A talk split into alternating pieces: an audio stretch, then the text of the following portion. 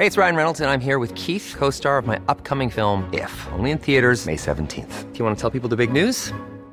All right, I'll do. Sign up now and you'll get unlimited for $15 a month in six months of Paramount Plus Essential Plan on us. Mintmobile.com slash switch. Upfront payment of $45 equivalent to $15 per month. Unlimited over 40 gigabytes per month. Face lower speeds. Videos at 480p. Active Mint customers by 531.24 get six months of Paramount Plus Essential Plan. Auto renews after six months. Offer ends May 31st, 2024. Separate Paramount Plus registration required. Terms and conditions apply if rated PG. Heraldo Podcast. Un lugar para tus oídos. Noticias del Heraldo de México.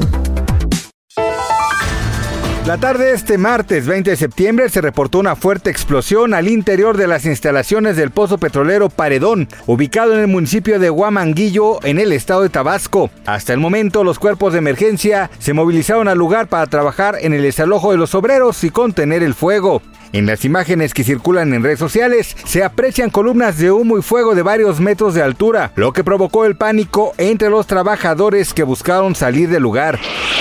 A las 14 horas, con 4 minutos y 29 segundos de este martes 20 de septiembre, se registró un nuevo sismo en Cualcomán, Michoacán, ciudad que fue epicentro del fuerte temblor que ayer azotó a las 13.5 varios estados de México. De acuerdo con información del Servicio Sismológico Nacional, la magnitud de este nuevo movimiento fue de 5.4. En la Ciudad de México no se activó la alerta sísmica debido a que la estimación de energía en los primeros segundos no superó los niveles preestablecidos.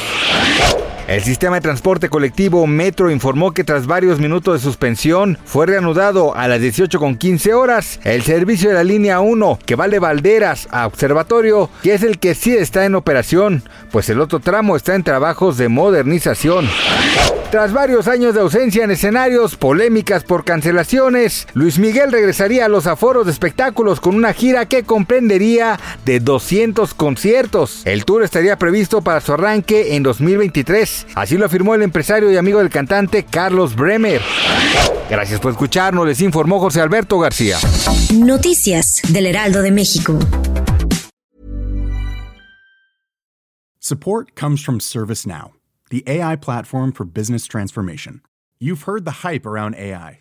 The truth is, AI is only as powerful as the platform it's built into.